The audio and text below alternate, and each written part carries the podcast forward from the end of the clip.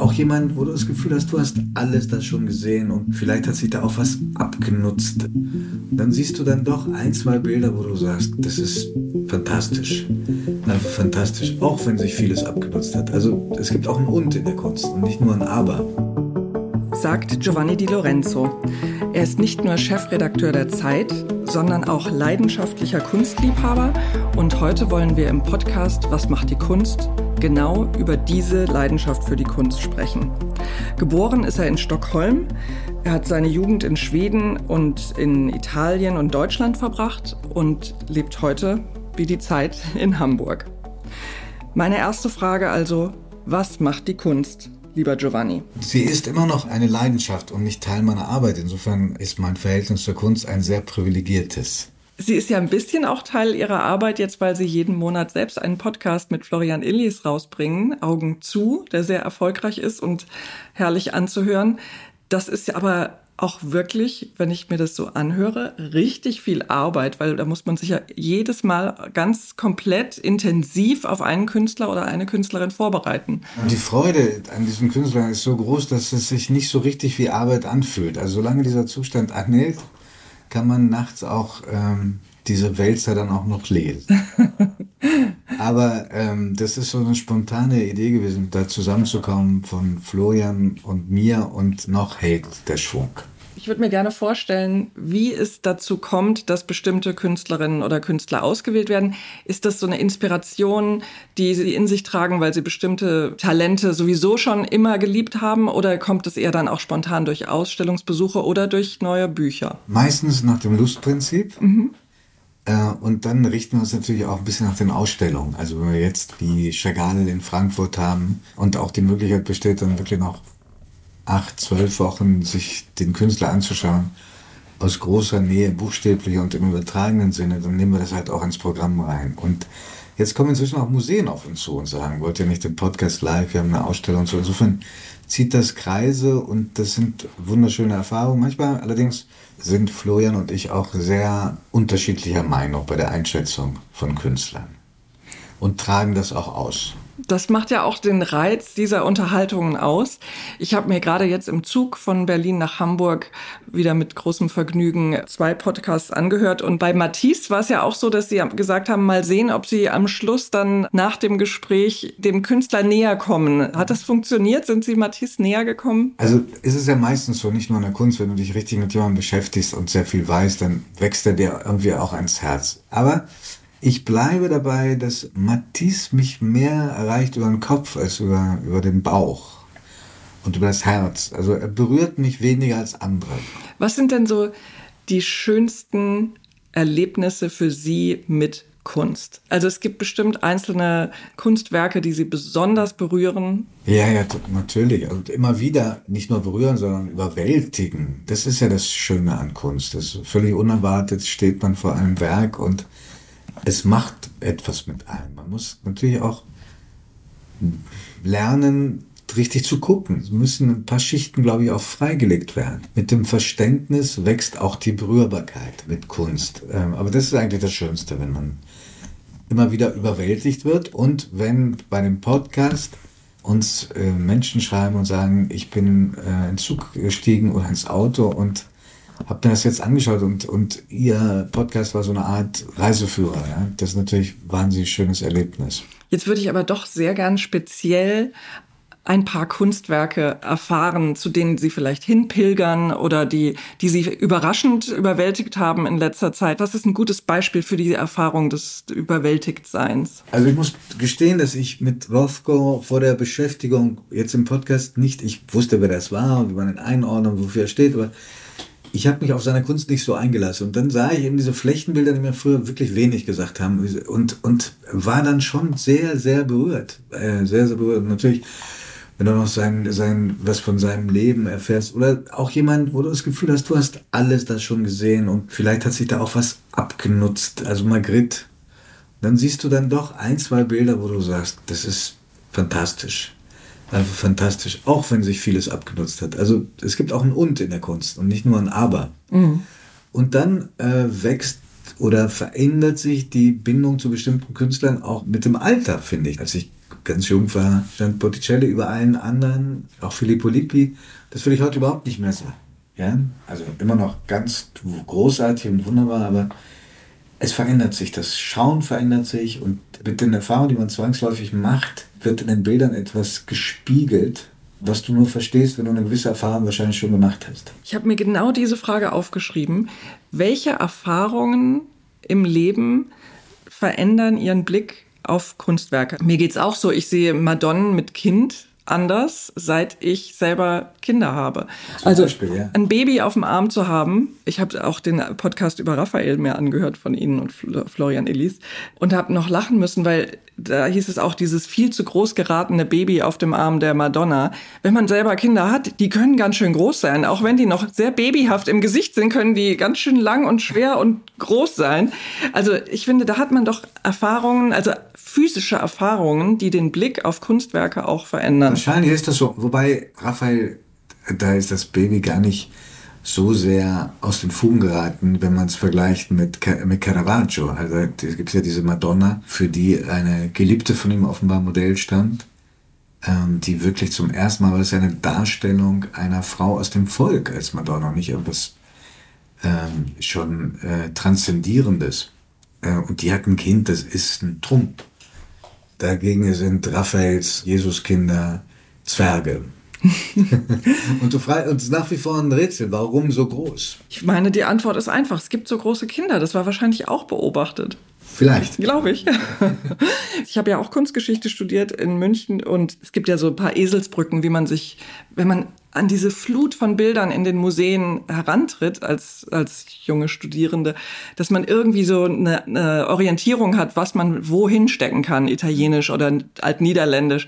Und da war es immer so, dass die italienischen Babys die gut genährten Babys sind und die mageren Babys, die sprechen dann dafür, dass es ein altniederländisches Bild ist. Ja, da, da spiegelt sich doch ein bisschen vielleicht auch die Sichtweise auf Kinder wieder. Ja. Oder tatsächlich, wie wohlgenährt die waren. Also kann ja, also, oder wie alt. Also ganz kleine Babys sind ja nicht so das, das fällt, das fällt äh, wahnsinnig auf, wenn du dich mit, dem, mit den Biografien äh, von Renaissance-Malern, aber auch äh, Maler, die noch vor 200 Jahren auf die Welt gekommen sind, wie, wie oft die Geschwister gestorben sind und die mhm. eigenen Kinder. Also, das müssen Einschnitte und Tragödien sondergleichen gewesen sein. Ja das ist auch was, was ich jetzt leider erfahren habe, dass man, wenn man den Tod in der näheren Umgebung erlebt hat, dass man dann auch anders auf Kunstwerke schaut. Also ob das zum Beispiel eine Kreuzigung mit Trauernden ist oder äh, Grablegung oder sonst ein Motiv aus der Kunstgeschichte, dass man das auch noch mal ganz anders ansieht. Mhm. Aber es muss gar nicht so tragisch sein. Also du siehst ein Gesicht ein, eines Jünglings oder eines Mädchens und bist und es bringt irgendwas in dir zum Schwingen, ja. Und dann, dann ist Kunst einfach dieses großartige Erlebnis. Wie war das, als Sie ein kleiner Junge waren? Sie sind ja in Stockholm geboren und in Italien teilweise aufgewachsen, aber dann in, in Hannover dann zur Schule gegangen. Wie war der Kunstunterricht und wie haben Sie selber viel gemalt als Kind? Wollten Sie selber vielleicht mal Künstler werden? Nein, also ich hatte ziemlich schnell die Einsicht in die Grenzen meines Talents da. Äh, aber ich bin schon an Kunst herangeführt worden. Auch nachträglich empfinde ich das als großes Glück. Erstmal hatte ich eine unfassbar faszinierende Tante in meiner Verwandtschaft, die eine von den vier Direktoren der Uffizien war. Mhm. Ähm, ich glaube, mich richtig erinnere, zuständig für die, äh, für die Grafikabteilung. Können Sie sich vorstellen, wie die einem Kunst auch nahebringen konnte. Äh, was bei ihr auch in, der, in dem, hatte so, bewohnte den letzten Stock eines Palastes, der oft in Florenz auf den Arno schaute, was da auch so hing. Ähm, deswegen auch so faszinierend, weil sie nach ihrer Pensionierung eine Ausbildung gemacht hat, ich glaube 13 Jahre lang zur Psychoanalytikerin, war jung, jung, jungianische Psychoanalytikerin. Äh, und sie war noch ein Medium, die konnte also Tische zum, äh, zum Tanzen bringen. Also un unglaublich Faszination ging von ihr aus. Ihr Enkelkind ist Direktor des Museums bei Florenz, also es ist auch in der Familie geblieben. Und dann hatte ich einen Onkel, dem Bruder meiner Mutter, der künstlerisch ungemein begabt war, so dass wir, bevor er dann leider an einer Stelle dann falsch abgebogen ist im Leben, ein unglaubliches Talent hatte. Zumal wir haben alle gedacht, das wird ein bedeutender Maler. Und einige seiner Bilder hängen heute bei mir in der, in der Wohnung, obwohl er leider schon gestorben ist. Und nicht zuletzt so ein Busenfreund meines Vaters, ein brasilianischer Maler deutscher Abstammung, der äh, einfach nach Hause kam und zu uns zu Besuch und dann mit der größten Selbstverständlichkeit anfing zu malen, irgendwelche Stillleben oder er hat uns auch äh, mehrmals porträtiert. Das öffnet schon den Blick für, für Kunst und und dann war natürlich diese große Nähe zu Kirchen, Palästen, Museen in Italien, die wenigen Jahre, in denen ich in Italien gelebt habe. Aber die waren schon sehr prägend. Die setzten Maßstäbe. Das Schauen so erklärt bekommen, setzt dann Maßstäbe für das ganze Leben. Sie sind auch in Rom in die Schule gegangen. Mhm. Ich war mal Reiseleiterin in Rom. Als ich in München studiert habe, hat mein Professor gesagt, also wer richtiger Kunsthistoriker werden will, der muss mindestens einmal im Jahr nach Rom. Und ich dachte so, wie soll das denn bitte gehen als Student? Wie kann man sich das leisten? Und dann gab es die, äh, diese Firma Studiosus, gibt's ja immer noch. Ja. Und dann wurde ich Studiosus Reiseleiterin, mit denen ich dann jedes Jahr mehrfach nach Rom kam. Deshalb würde es mich jetzt besonders interessieren, was sind so Orte in Rom, an denen Sie sich von Kunst über überwältigen lassen. Die gibt es ja in, aus jeder Epoche und an jeder Ecke sozusagen. Aber gibt es da bestimmte Orte, die für Sie eine besondere Bedeutung haben? Ja, die gibt es, wobei mich Rom anders als Florenz richtig auffühlt. Das hängt mit meiner eigenen Biografie zusammen, also auch mit unschönen Erinnerungen, die ich an Rom habe. Ähm, aber auch weil diese Stadt so, ist keine Stadt, in der in der du dich besinnst oder runterkommst oder zur Ruhe kommst. Du wirst zurückgeführt auf etwas, was zum Teil auch unheimlich ist. Also denken Sie nur mal an die ganzen römischen Zeugnisse, die da sind. Aber es gibt keine, vielleicht äh, fällt Ihnen jetzt noch eine andere Stadt ein, aber mir, mir fällt keine zweite ein, in der sich so viele Stile mischen. Und eine Generation hat mit dem weitergelebt, was die vorangegangene geschaffen hat. So, aber wo, wo sind meine liebsten Orte in Rom? Vielleicht die Via Giulia, was ich wahnsinnig gerne mag. Hm, obwohl die gar nicht so spektakulär ist, aber sie ist so unglaublich und elementar schön. Und dann der Platz hinter dem Pantheon, da wo die Chiesa Santa Maria Minerva steht mit einem Elefanten davor und einem Obelisken. Das ist ein Ort, den ich sehr, sehr lieb gewonnen habe. Der Elefant ist doch sogar von Bernini, oder? Ja, wow. Das ist eine der wirklich ein toller Fleck in Rom. Das ist auch so ein altes Grand Hotel ja. dahinter. Also das ist, das, auch da hat sich Wahrnehmung verändert, ja. Und natürlich habe ich sehr schöne Erinnerungen, weil die natürlich auch ähm, gebunden sind an die Zeit, wo man besonders wild war, besonders politisch sich engagiert hat, äh, Campo dei Fiori. Mm, ja. Ähm, tagsüber der Markt und abends vor allem junge Leute und das äh, so unfassbar viel Leben. Das Aber ich meine, Rom erkundest du nie ganz. Ja. Ich habe es auch immer so erlebt als ein, nicht nur ein Stil neben dem anderen, sondern ein Stil über dem anderen. Man hat ja manchmal wirklich unten die Fundamente ja. sind äh, römisches, äh, noch römisches Theater und oben drüber sind dann Fassaden, die im Mittelalter gebaut und in, im Barock äh, verändert. Noch Sachen geklaut. Äh, ja. Säulen, Marmorverkleidung ja. und so weiter. Ja, also es hat auch ein bisschen was im besten Sinne chaotisches Florenz dagegen, Stadt der Renaissance. Florenz ist, ist relativ homogen dagegen, ja. ja? aber ja. Die, die vermittelt ein unglaubliches Gefühl von, du bist nah dran an den Wurzeln. Ich versuche gerade nach den passenden Wörtern, also irgendwie bei mir manchmal, da, vielleicht kommst du daher, so, mhm. so, so ein Gefühl, also von, von Heimat, wenn du die Stadt das erste Mal was mit zehn gesehen hast, ja.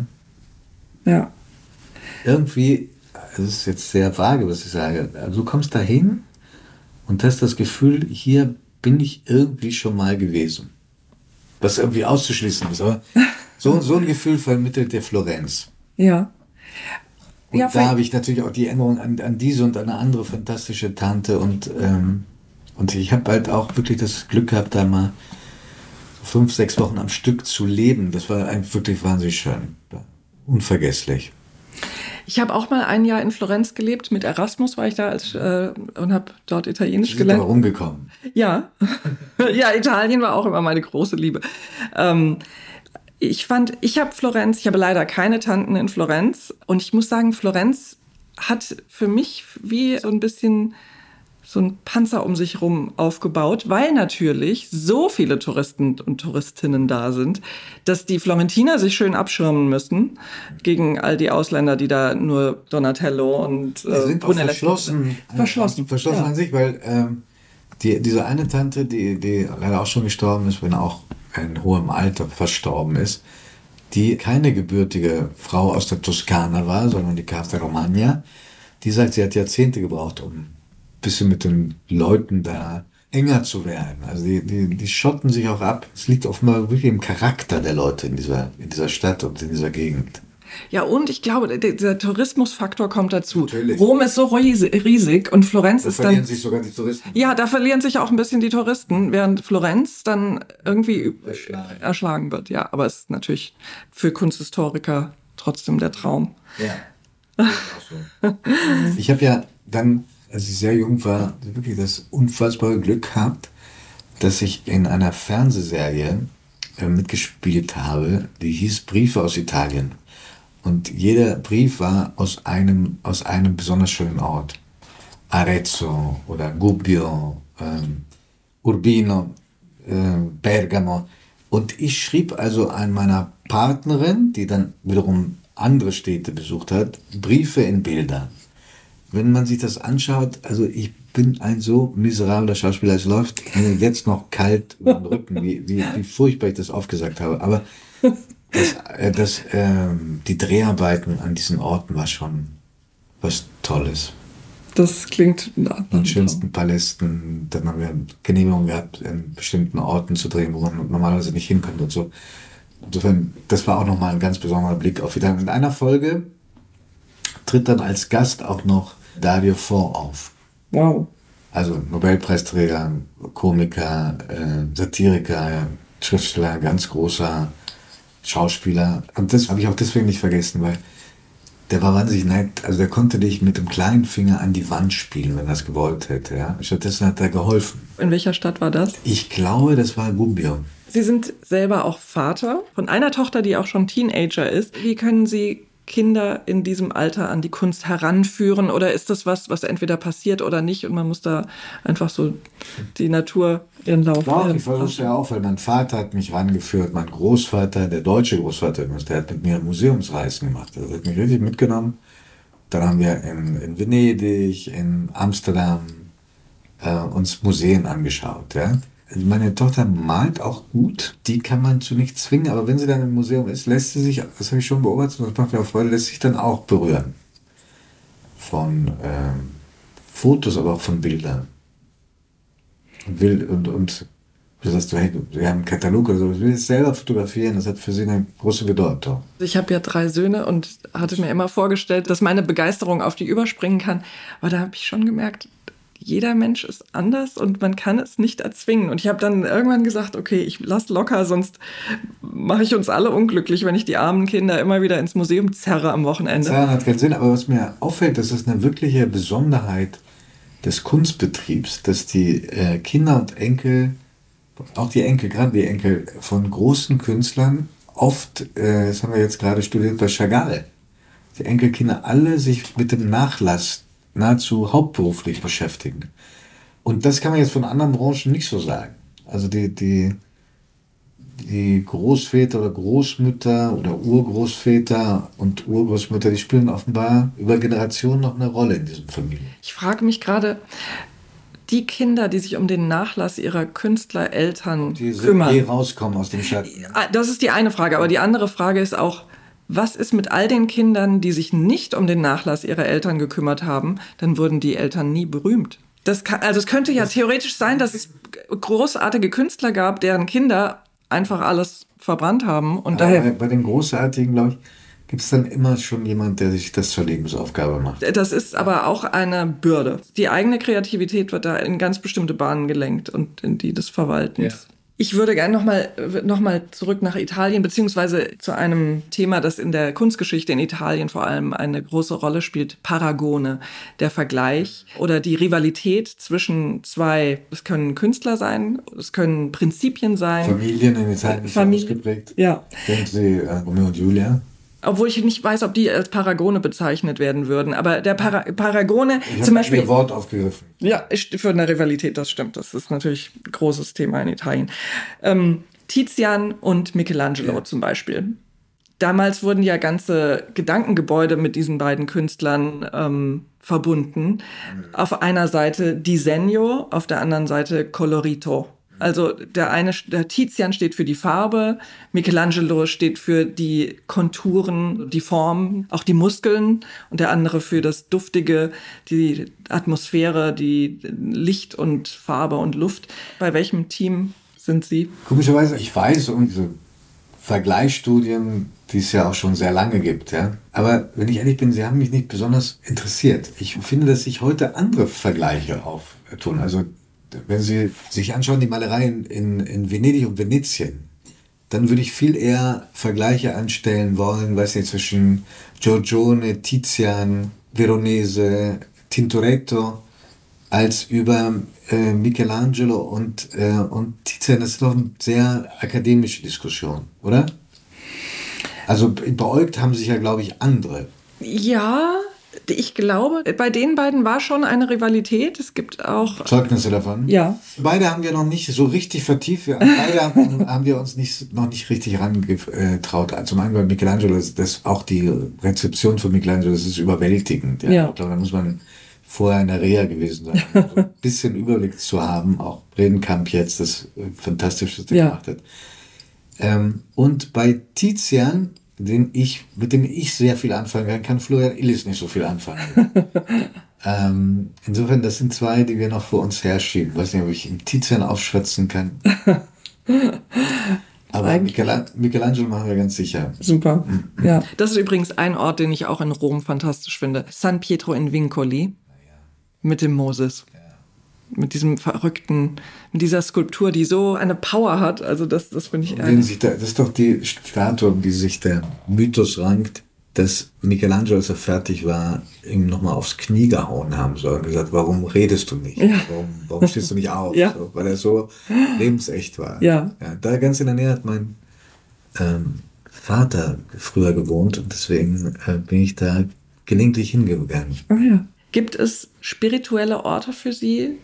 Zum Beispiel Sakralbauten, aber auch andere Orte, wo Sie so einen Transport auf eine höhere Ebene durch, durch das Ambiente, durch die Kunst oder durch die Architektur erfahren? Ja, das ist eine hochinteressante Frage, weil also so ein Gefühl für Spiritualität stellt sich bei mir nicht ein in Barockkirchen. Also die, die bewundere ich aus anderen Gründen, jedenfalls überwiegend, aber nicht, äh, also alles kann ich mir da vorstellen, nur nicht sozusagen das Spirituelle will sich so nicht so richtig einstellen, ja, wenn das das richtige Wort dafür ist.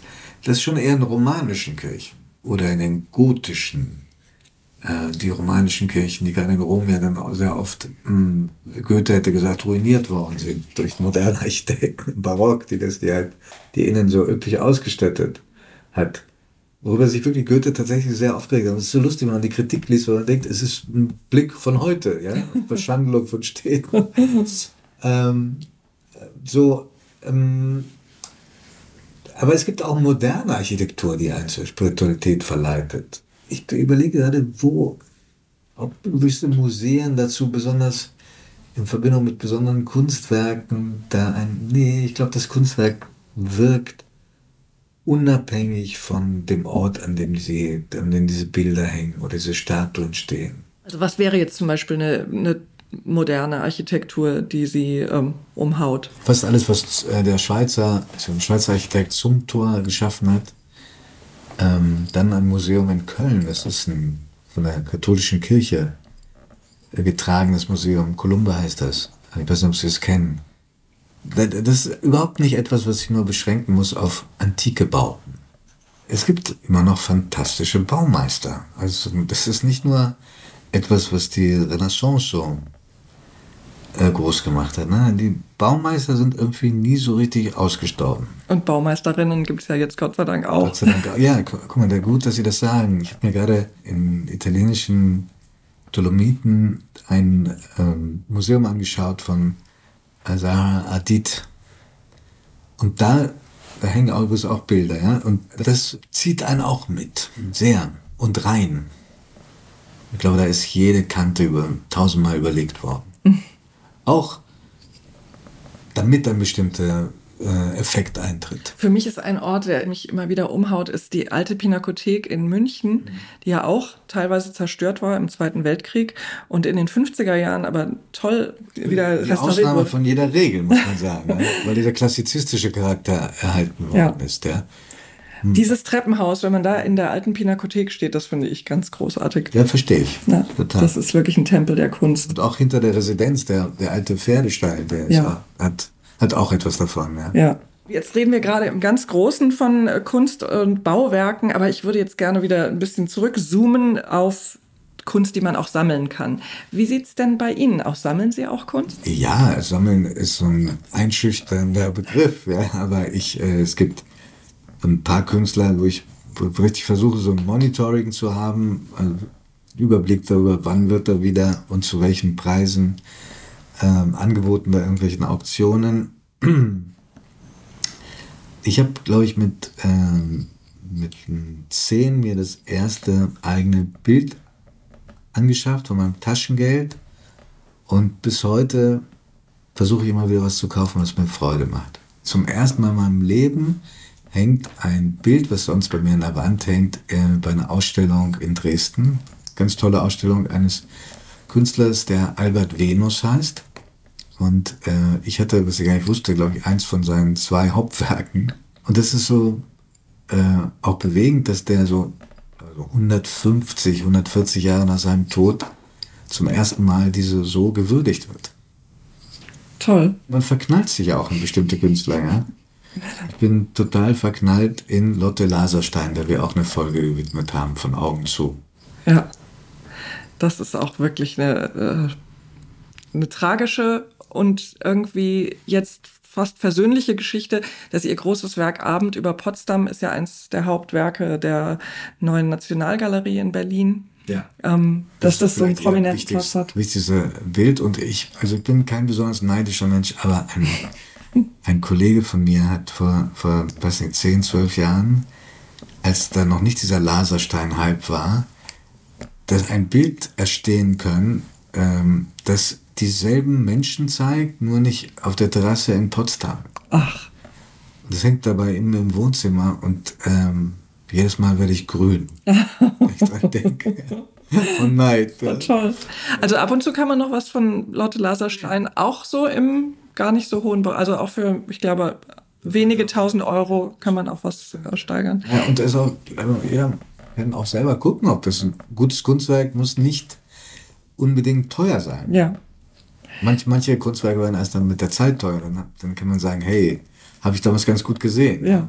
Das ist eine Bestätigung. Ich glaube, das ist für viele Sammlerinnen und Sammler einfach ein gutes Gefühl zu wissen, dass man aufs richtige Pferd gesetzt hat. Und oft hat ja Kunst auch was prophetisches oder sagen wir mal Künstlerinnen und Künstler sind wie unsere heutigen Propheten und wenn man dann sozusagen die richtige Botschaft erkannt ja, hat. Aber es gibt auch Künstler, die komplett aus der Zeit fallen, wo du sagst immer, was war das für ein Hype und wieso? Ja. Also bei mir hing ganz lange ein Plakat, also so, so, so eine silbrige Folie, spiegelnde, mit einem Galgen drauf von Pistoletto. Aha. Wer, wer, redet heute noch von Pistoletto? Niemand mehr. Doch, ja. natürlich. Michelangelo Pistoletto.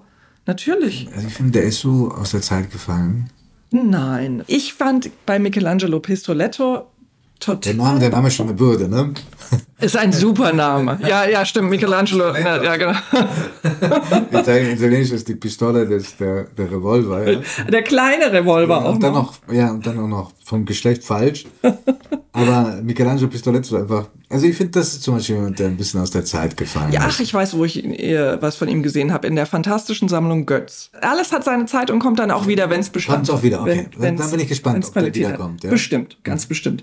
Und die spiegelnden Hintergründe bei Pistoletto kommen ja auch aus der Frührenaissance. Das ist ein, ein Echo auf die, auf die Goldgrundmalerei. Und der hat das auch sehr bewusst eingesetzt, ne? Ja. ja. Und wenn man das weiß. Man merkte ihm die, das, das geschulte Auge an. ich weiß gar nicht, lebt er? No? Der, der, lebt noch, oh Gott, ja. Der hört er jetzt nicht, was wir gesprochen haben über ihn. Nein, ich glaube auch nicht, dass er Deutsch kann, oder? Okay. Nein. Aber ich habe ihn jahrelang im Hängen gehabt. Aber Sie haben das Werk noch. Nein, es ist irgendwie verschollen. Das muss wieder auftauchen. Und heißt das, Sie gehen in Galerien, um äh, zu schauen und auch. gehen, äh, schauen auch so bei den Auktionshäusern? was Vor allen Dingen bei Auktionshäusern. Okay. ja. So nachts dann. Äh, Da sind die ganzen Kataloge. ach toll, okay, ja. Ich mache das auch gerne. Ich schaue auch gerne auf Auktionsgalerie. Fotos, also ich bin nicht nur auf Bilder Ja. Aus. Und das heißt, ab und zu ersteigern Sie auch was. Mhm. Das finde ich sehr schön, weil unser Kunstmarkt, der muss ja auch leben. Und Jetzt, der lebt doch eigentlich ganz gut, auch ohne uns. ich habe mich zumindest nicht beteiligt bei Max Beckmann, wurde ja jetzt für den Hammerpreis von 20 Millionen Euro versteigert. Das, Ja, da bin ich sehr früh aus der Versteigerung wieder ausgestiegen. War sich frustrierend, ja, wenn man so was Schönes im Katalog äh, sieht und, und denkt, niemals im Leben wirst du da irgendwie mitbieten können. Und trotzdem, man findet was Kleineres und was trotzdem einen wahnsinnig erfreut. Ja. Ja, und ich freue mich aber auch ehrlich gesagt, äh, allein das zu beobachten aus, aus journalistischer Perspektive. Ich freue mich, dass etwas so teuer endlich mal in Deutschland versteigert wurde. Das gab es ja noch nie. Das ist ja mehr als doppelt so viel als, als äh, der vorige Rekord. Und ich denke, das, die Botschaft davon ist, äh, Kunst ist viel wert und ist uns viel wert, uns als Gesellschaft. Das ist vielleicht ein bisschen platt, wenn man es nur in Euro umrechnet, aber das ist eben auch eine äh, Botschaft, die da mit drin steckt, wenn der Kunstmarkt so floriert. Wir freuen uns übrigens alle in der Redaktion in Berlin, ähm, dass Sie ein Fan von Kunst und Auktionen sind. Den habe ich schon vor vielen Jahren gelesen. Genau. Genau, die feiert jetzt äh, 50 Jahre und in di- dieser Zeitschrift ist natürlich auch das Thema Antiquitäten wichtig. Haben Sie auch ein Herz für die Antiquitäten? Ja, aber ich werde immer einsamer. Ne? Weil es sind nicht mehr so viele, die mit Antiquitäten was anfangen können. Ja? Das hat ja belagert worden von der Mode des Vintage. Und manche kennen gar nicht mehr den Unterschied zwischen Vintage und Antiquität. Ich glaube, der ist auch fließend, der Übergang. Fließen, aber Vintage ist ja sehr oft jetzt auch auf alt gemacht. Ja, Ja. Das firmiert auch unter diesem Begriff. So, und ich glaube, ich habe mit nichts habe ich mich mehr beschäftigt wie mit Antiquitäten. Also das äh, Stromern durch alle Läden in, an jedem Ort, den ich besuchen konnte, ja. In Hallen, in kleinen Geschäften, überall. Ich habe ähm, auch mal in Arezzo war ich beim Antiquitätenhändler. Da konntest du nur nach Verabredung überhaupt was haben. Und der, da stand zum Beispiel ein Pult, an dem Michelangelo gearbeitet haben soll. Und der Ring eines, der Siegerring eines Papstes, unfassbar. Und warum faszinieren mich Antiquitäten so? Weil ich irgendwie diese Fantasie habe, dass man irgendwie vor so einem Stuhl sitzt oder vor so einem Sekretär oder so einer Truhe und man könnte die irgendwie anzapfen und die erzählt einem dann in regelmäßigem Abstand ein bisschen was aus der Geschichte, ja. Was, was die alles gesehen haben, diese Möbelstücke. Und dann ist es natürlich auch viel ein Spiel mit Illusionen, weil es ist so viel dann nachträglich bis heute danach zusammengezimmert worden aus alten Hölzern. Ähm, also man will es gar nicht so genau wissen. Im äh, Distelfink, das ist ein tolles Buch, kann ich jedem äh, Zuhörer und jeder Zuhörerin nur empfehlen. Und da spielt eine ganz große Rolle das Möbel restaurieren, aber auch fälschen. Also das da. Total. Also ich, ich habe äh, auch äh, Restauratoren kennengelernt, die gesagt haben, es gibt nichts, was ich dir nicht herstellen kann. Und zwar mit dem richtigen, mit den richtigen Nägeln, mit äh, der, der, der Schubladen voller alter Beschläge und Nägel mit dem alten Holz. Also insofern ist es ganz gut, dass man bei dem einen oder anderen Stück, was man sehr lieb hat, dann nicht bis ins letzte Detail Bescheid weiß, was da alles verbaut worden ist. Also wenn man, wenn man weiß, äh, dass, dass die Dinge ein Leben haben, heutzutage sind es ja auch nicht mehr solche Werte. Es lohnt sich ja nicht, einen, einen antiken Tisch zu fälschen, weil man kann ja bei, bei Auktionshäusern für ungefähr 300 Euro oder manchmal weniger bekommt man schon eine Biedermeier-Kommode oder Dinge, die früher zigtausende gekostet hätten. Es ist traurig, aber wer jetzt einsteigt und jetzt sammelt, oder das muss man ja nicht sammeln, man kann ja einfach damit leben, ähm, das ist manchmal billiger als Ikea, ist auf jeden Fall nachhaltig. Mein, mein Kollege Sebastian Preuß hat gerade den großen Artikel in der neuen Kunst und Auktionen darüber geschrieben, wie nachhaltig Antiquitäten sind. Und das ist doch, sind doch gute Nachrichten, dass die nicht so teuer sind. Das stimmt. Und, und wie gesagt, es ist individuell. Ja. Wirklich individuell. Das einzige Stück, was seit 300 Jahren schon im Besitz unserer Familie ist, das ähm, habe ich von meinem Vater vor einigen Jahren geschenkt bekommen. Und natürlich hofft man, dass das irgendwie weitergeht. Ja. Was ist das für ein Stück? Das ist ein Sekretär. Wird er auch benutzt als Sekretär oder als Schmuckstück? Hm, also die Schubladen werden alle genutzt und so, aber zum Beschreiben wird es nicht mehr belastet. Also zum, da stehen viele Gegenstände, Bilder drauf. Und Schön. So. Also ist Teil der Familie, das ist doch herrlich. Das einzige Stück, was so weit zurückreicht. Und das ist ähm, natürlich mit der Hoffnung verbunden, dass das weitergereicht wird in der Familie. Die Antiquität, die Teil der Familie ist, passt eigentlich schon auch zu meiner nächsten Frage. Und zwar stelle ich am Schluss immer dieselben Fragen.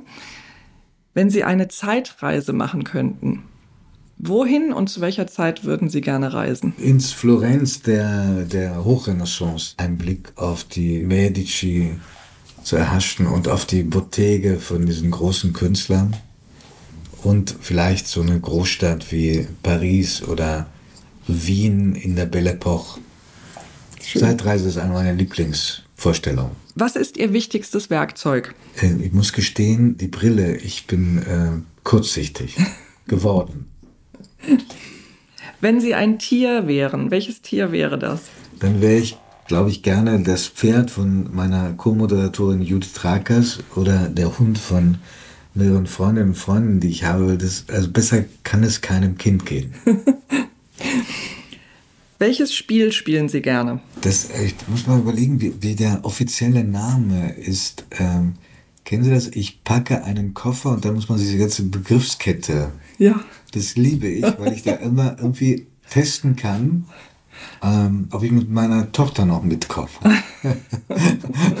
und ob das Gedächtnis doch einigermaßen funktioniert. Und dann manchmal, wenn ich mich sehr konzentriere, könnte ich das, kann ich es dann noch am nächsten Morgen beim Frühstück aufsagen. Was ist Ihre Lieblingsfarbe? Rot, äh, so ein Bordeaux-Rot. Haben Sie einen wiederkehrenden Traum?